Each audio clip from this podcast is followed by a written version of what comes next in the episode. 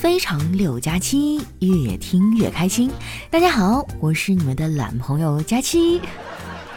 本节目由用长期业绩说话的中欧基金冠名播出。再过一个多礼拜呀，就要到元旦了。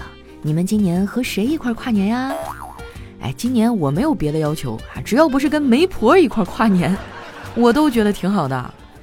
去年元旦的时候啊，家里给我安排了六场相亲，谁能想到啊，新年的第一天，我是和媒婆一块度过的。说实话，我还挺佩服那媒婆的，就特别执着。这都一年过去了，她还没有放弃我。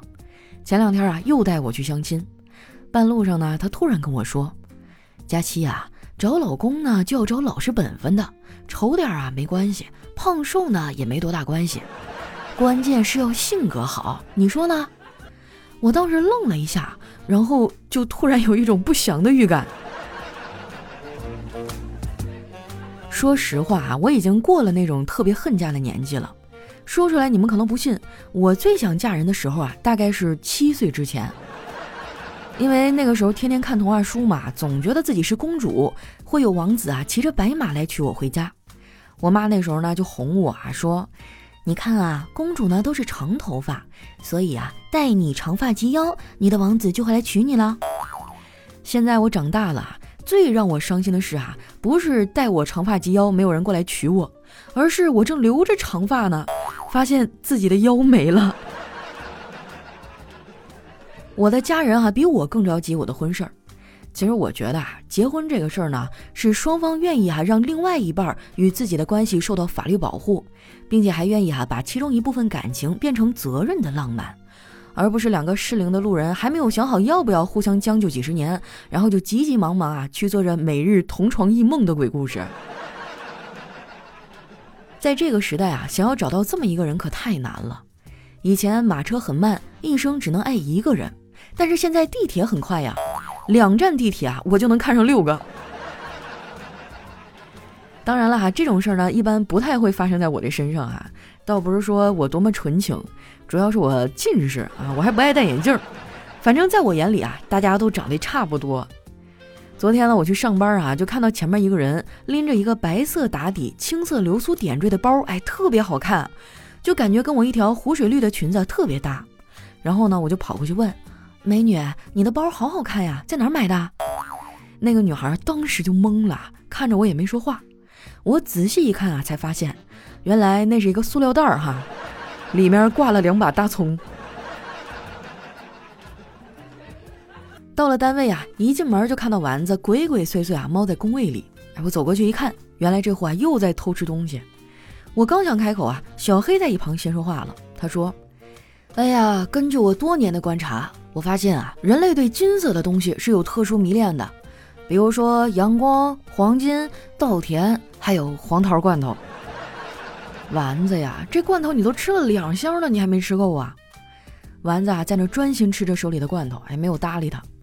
我看他吃的那么认真啊，也不好再打扰他，就回到工位上啊，开始摸鱼玩手机。我发现啊，不同的社交平台啊，真的差很多。一刷朋友圈啊，大家的生活都是丰富多彩的，只有我一个人没啥意思。但是，一刷微博呢，感觉大家啊就两个想法，一个是没钱，另一个就是不想活了。临下班的时候啊，我们领导突然通知大家加班，还把具体的活啊都分派了下来。别人不知道啊，反正我的活要干完，起码得加班到凌晨。我觉得太晚了回去不安全呀，就给我爸打电话。我说爸，我今天晚上要加班，有点害怕，要不你来单位接我一下呗？我爸说咋了？你怕路上吓着别人啊？爸，你说实话啊，我是不是隔壁王叔叔家的孩子呀？我感觉他就是欺负我没对象。我要是有对象，我用得着他吗？每当这个时候，我就特别羡慕丸子。我记得之前有一次哈，也是单位加班，那天啊雨下的特别大。叨叨呢来接丸子下班，走到门口的时候，天上突然咔嚓一声，打了一个大雷。丸子啊就害怕的抱住叨叨的胳膊哈，紧闭着双眼不说话。叨叨见了啊，就温柔的拍了拍丸子的背，说：“别装了。”叨叨哈，不愧是外科医生哈，这眼光就是毒辣，一眼呢就能看出他的本质。这丸子也没生气哈，打了个哈哈，哎，这事儿就过去了。他们两口子啊，算是我周围的情侣当中啊，相处的比较和谐的了。作为朋友呢，我是祝福他们的，只希望啊，他们不要再给我喂狗粮了。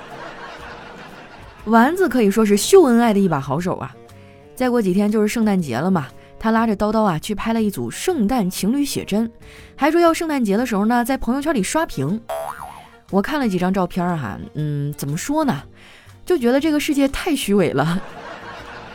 最假的照片居然叫写真。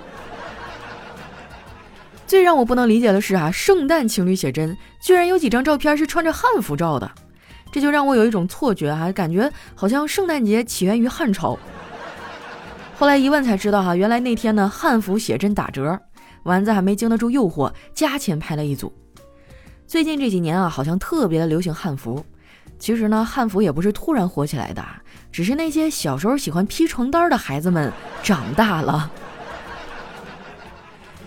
现在回忆起来啊，还是小时候好，无忧无虑的，一个床单呢就能玩一天，不像现在啊，天天都生活在焦虑中。有的时候呢，焦虑哈积攒到一定程度，直接就崩溃了。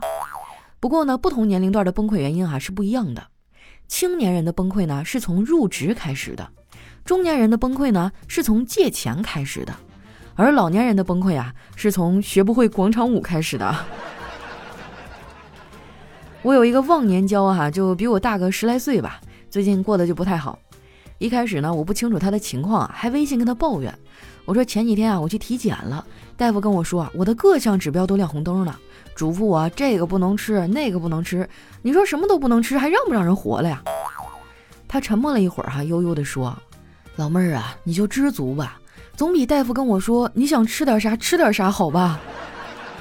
哎，我当时听完心里咯噔一下，后来呢，犹豫了半天啊，还是忍不住问：“哥，你咋了？”对方说：“啊，没啥，你嫂子不是大夫吗？”她今天加班啊，没空做饭，给了我两百块钱，让我想吃点啥就去吃点啥。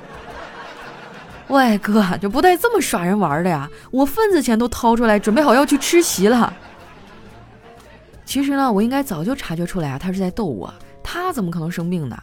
他应该是我朋友里啊活得最健康的人了，生活规律啊，饮食健康，按时运动，心态呢还非常的好。他不长命百岁，那倒有点说不过去了。他可能最大的问题啊，就是不怎么上进。换句话说啊，他已经躺平了。我觉得啊，躺平也是有好处的呀。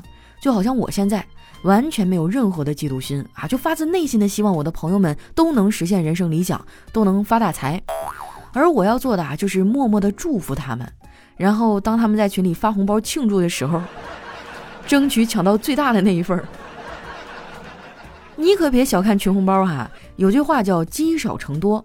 我平时呢会把红包攒起来，攒到一定的金额呢，我就拿去买中欧基金。以前我觉得啊，钱是省出来的啊，得算计着花。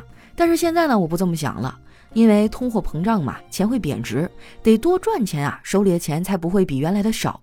所以我每个月啊都会拿出来一部分钱呢去买中欧基金。中欧基金啊是有专业的人负责打理的理财产品，不用我天天抽出时间来盯着，不耽误我加班啊，更不耽误我吃喝玩乐。更重要的是啊，还可能会有收益，这简直就是一举两得。你们要是也感兴趣啊，可以点击一下节目下方的小黄条去了解了解。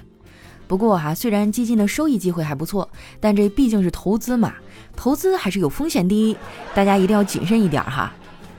我有个朋友也觉得中欧基金不错啊，就投了一些。然后呢，过来问我，佳琪啊，我都开始玩金融了，那我是不是该找点金融的圈子上里面混一混啊？我说哥呀，有些圈子呢，你没必要刻意的去融入，等到了的时候啊，你自然就会被接纳了。就比如说广场舞，我觉得这哥们儿啊，就是太焦虑了。中欧基金呢，是经过我考察的，是比较靠谱的基金公司。这个公司啊，二零一五年到二零二一年连续七年啊，获得了中证报金牛基金公司奖项，而且啊，它的治理结构很好，核心员工呢都持有公司的股份，这样的话，客户、公司员工和股东的利益啊就紧密的捆绑到了一起，这样大家肯定会有劲往一处使啊，齐心协力的去干事儿。有句老话说得好啊，众人一条心，其利可断金啊。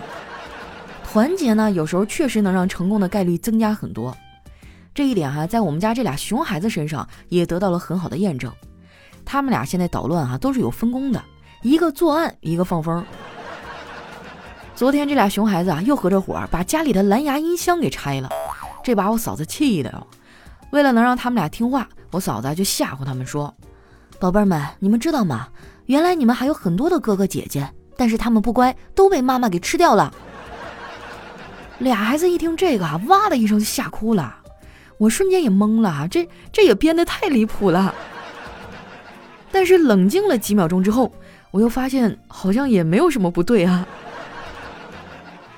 这孩子哭了也不能不管呢，于是啊，我就开始帮我嫂子哄孩子。哄好之后啊，我就去洗澡了。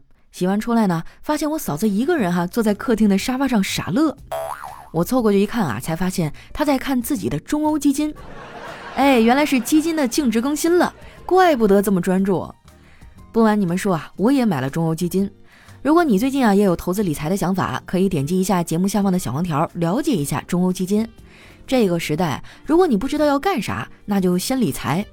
人活一世都不容易，看似好像条条大路通罗马，但是条条大路上都有关卡。理财呢，就是帮你打怪升级的武器，尽量多储备一些弹药，总归是没有什么问题的。不过我还是要补充一句哈，虽然中欧基金之前的长期业绩不错，但是投资还是需要谨慎一点啊。一阵风吹到你手里一张纸牌，头发现原来是中了头彩。你最喜欢的女神向你表白，非要和你在一起，哪怕只玩奶。每天骂你的领导得了智商。一段音乐，欢迎回来，这里是喜马拉雅出品的《非常六加七》。喜欢我的朋友呢，记得关注我的新浪微博和公众微信，搜索“主播佳期”，是“佳期如梦”的佳期。那又到我们留言互动的时间了哈。首先这位听众呢叫带菜刀的诗人八五，他说：“本来我就饿了睡不着，想听听你的段子睡觉。胖丫，你怎么开始聊火锅了？” 那我就是专门在你们最需要的时候说你们想听的东西啊！哎，现在像我这么贴心的主播可不多了呀。下一位呢叫佳期家的子毅，他说：“佳期大姐姐，我脱单啦！从六年级啊，无意间听到你的声音，一下子就喜欢上了。到现在我都大一了，已经八年了。”缘分真的很神奇啊，就像是无意间听到你的声音一样。那天晚上打游戏呢，无意之间啊，同意他进入了我的世界，缘分就这么开始了。说实话，你上次说你希望年底脱单的时候，我也还是单身。但是你立下的 flag 我完成了，而你还是单身，加油吧！十二月可没剩几天了。哎，我的天哪，上学要以学业为主呀，宝贝儿。好好学习，天天向上，不能早恋呐！哎呀，头疼，就是你要给阿姨们留点机会啊。下一位呢叫大只小强七七七，他说：“佳琪宝贝儿，听你节目的时候呢，我家女儿吃了药，正在呼呼大睡。这波感冒挺严重，她已经病了两天了。经常听你说想要结婚生个孩子，人生呢是水到渠成的，盼望未来不如过好当下。”有孩子啊，就有了羁绊，孩子养大，自己也就老了。所以啊，不用急，一切都会顺其自然，该来的总会来的。我曾经也这样安慰自己，直到我现在已经，哎呀，怎么说呢？我已经是我们整个节目组里面唯一的一个光棍了。下一位呢，叫苏洛洛哈，他说。佳琪姐，我是一个上班族。这个月十二月三十一号过了，我就二十岁了。一月一号呢，我跟我男朋友就打算去领证了。希望佳琪姐祝福，也祝佳琪姐天天开心快乐。希望你越来越好，早点遇到你的另一半。你那么漂亮、优秀、幽默、风趣，反正你就是最最最最好的。我也是你五六年的老听众了，爱你哦，佳琪姐。你刚二十就领证了？不是老妹儿，你要不要再考虑一下？未来的路还有很长啊！你确定你不再陪陪我？哎呀，不管怎么说，还是祝福你们吧哈。下一位呢叫皮卡丘美少女啊，她说记得有一次哈学校考试，老师多发了一张卷子给我，我懒得放上去，于是呢我就当解压一样哈撕了一张。旁边的同学看了之后啊也跟着撕了起来，于是呢，全班都开始撕了。我去，那声音刷刷的贼爽。等全班都撕完之后，我从抽屉里啊拿出另外一张试卷写了起来。我永远忘不了当时全班同学看我的眼神儿。你就告诉我医院的 WiFi 速度快不快吧。下面呢叫听友幺九八五六四零九七，他说我儿子还六周岁了，最近生病，我们俩晚上呢就听你的节目，我就问他，你想不想看看佳期长什么样子的呀？他说想，我就在你微博找了一张，我儿子啊恍然大悟的说了一句，哦，原来是个妹子呀。不是我的声音有那么粗吗？我觉得我还挺明显的呀，虽然我没有那么萌那么萝莉吧，但是我御姐应该算得上吧。说到我这个声音哈，我真的特别委屈，就是我成年之后啊，过了变声期以后，我的声音就是现在这样，就听起来就像三十多岁的时候。然后原来别人一听我的声哈，就觉得我应该是一个。嗯，就是年纪过三十的人吧，但那个时候其实我也刚刚就是二十出头。但是我唯一庆幸的是啊，现在我年岁慢慢长上来了哈，我的声音也没有什么太大的变化。我希望将来我五十岁的时候也是这个声音。下面呢叫彼岸灯火，他说课堂上啊，小明和小刚呢传纸条被老师发现了，哎，老师非常生气，为什么传纸条啊？然后呢，老师打开纸条哈，只看见上面写着。哇，老师也太漂亮了吧！老师看完之后啊，就有点害羞，说：“哎呀，传吧，同学之间没事也应该多交流交流。”下一位呢叫九一九二小哥哥啊，他说有一天儿子说：“妈，给我打点钱，我我女朋友怀孕了。”妈妈说：“好的，明天等我消息。”第二天的儿子问：“妈，怎么钱还没有到账啊？”儿子，婚房婚车已经买了，全款现货。赶紧给我带回来结婚吧！你这长相，有人要就不错了。赶紧给我滚回来结婚啊！哎呀，可能人家只不过是为了合伙骗点零花钱，你这整大了哈，场面有点无法收场了哈。下一位呢叫刘老六，他说某人上课睡觉哈，老师见了火大呀，就叫他到黑板上解题，准备当众羞辱他。哎，他才站起来哈，老师就开始酸他。成绩那么差还敢上课睡觉，真不知羞耻，就会睡觉。结果这个人呢，非常漂亮的把这个题给解出来了。老师哈顿时有点下不来台，然后呢他自己走回座位哈，淡淡的说：“我先睡一下啊，你待会儿还有不会的你再问我。”这装逼的境界也是没谁了。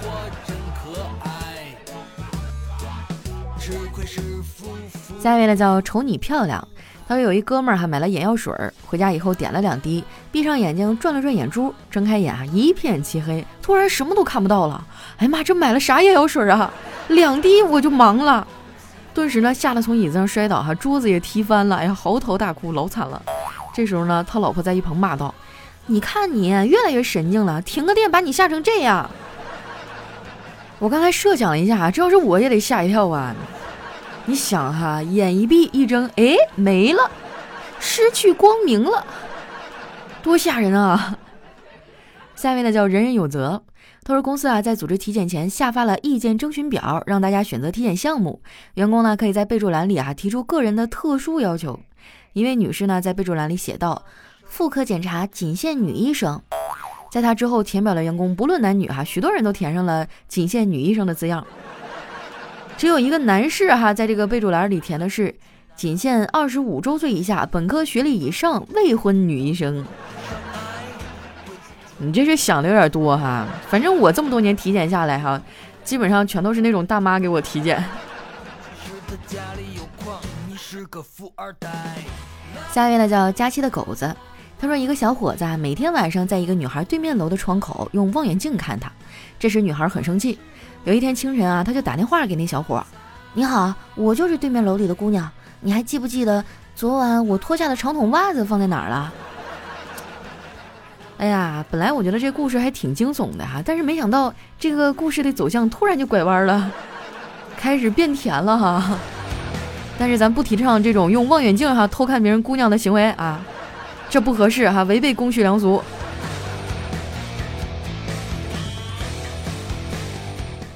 下一位呢叫佳期的雨熙，他说晚上一群哥们儿喝酒啊，有一个就劝道：“最近酒驾查的很严，少喝点儿。另一哥们儿啊就醉乎乎地说：“怕个球！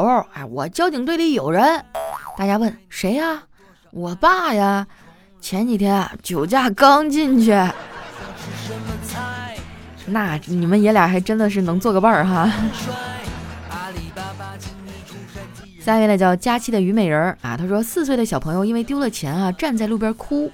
这时候呢，有个路人走过来问他：“小朋友，你怎么了？”“我我丢了一块钱。”“嗨，别哭了，叔叔给你一块钱啊。”这个小朋友就破涕为笑，但是接过钱之后呢，又哭了起来。路人问他：“你怎么还哭啊？”小朋友看着钱回答说：“刚才不丢就好了，那样我就有两块钱了。”哎呀，这小小年纪哈，怎么这么贪财呢？下面呢叫大熊，他说妈妈给女儿买了一套新衣服哈，十分漂亮。哎，女儿高兴极了，穿着新衣服啊，在镜子前照了又照。眼看不早了哈，妈妈就催促说：“别臭美了，快去学校吧。”女儿说：“妈妈，今天我想晚点去学校，为什么呀？如果我去晚了，站在门口大喊一声报告，同学们都会朝我看，就能看到我的新衣服了。”这小小年纪太聪明了吧！我怎么没有想到啊？下一位呢叫日安朗，他说有一个腼腆的小伙子啊，初次同姑娘约会啊，但是怎么也找不到话题。终于呢，他开始和这姑娘交谈了。呃，你母亲生活的怎样啊？姑娘说：谢谢，她很好。那你父亲呢？也挺好。那兄弟和姐妹呢？呃，谢谢，他们都生活的不错。小伙子又没话讲了啊！这时候姑娘提醒他说：“我还有爷爷奶奶呢，你怎么不问了？”哎呀，这家伙这相亲也太难了啊！我感觉我们应该开一档啊教人恋爱的播客节目。哎，我有一小姐妹儿，那真的是海王啊！不，不不不不不不不，她真的是恋爱小天才。前几天啊，就是她跟我分享了她跟她的哥哥们的一些事情啊，我就觉得我去。我要是有他一半的功力哈，我现在都不至于打光棍儿。你 等等哈，等我有机会了，我一定要邀请他上来做一次节目哈，教教我们如何顺利脱单，如何用正确的方式表达爱啊。下一位呢叫何必哥哥哈，他说终于啊毕业要出来工作了，老爸从抽屉里啊拿出一个箱子，语重心长的说：“儿啊，二十多年前我和你妈放弃了国企工作出来创业。”从一开始身无分文，然后三千、五千、一万，到后来的二十万、五十万，直到现在，粗略统计应该有五百万了。儿啊，这些借据你收好，爸妈这辈子估计也还不清了，就靠你了，儿子。这人在家中坐，债从天上来呀。来看一下我们的最后一位啊，叫田七。他说：“哪些定律啊让你印象深刻，并认为有指导意义呢？”嗯，那当然是神马都要看脸定律了。虽然说颜值不能确定一切啊，但你不得不说，有的时候呢，确实它会给人带来很多的便利啊。你看，比如说像丸子啊，每次他那一张无辜的大脸摆在我的面前啊，然后那种可怜吧唧的样子哈，他犯了错误，我都不忍心使劲的批评他。强烈的抨击这种行为，哈，卖惨装可怜都是可耻的。好了，那今天留言就先分享到这儿了哈。喜欢我的朋友，记得关注我的新浪微博和公众微信，搜索主播佳期。如果哈你想了解一下理财，可以点击一下我们节目下方的小黄条啊，去看看中欧基金的官网啊。虽然最近基金的收益不错哈，但是毕竟是投资嘛，大家都要谨慎一点儿。总之呢，年根儿啊，希望大家都能够顺顺利利的哈，把手头的工作干完，然后咱们心无旁骛哈，快快乐乐的过一个新年。我是佳期，我们今天节目就先到这儿啦，我们下期再见。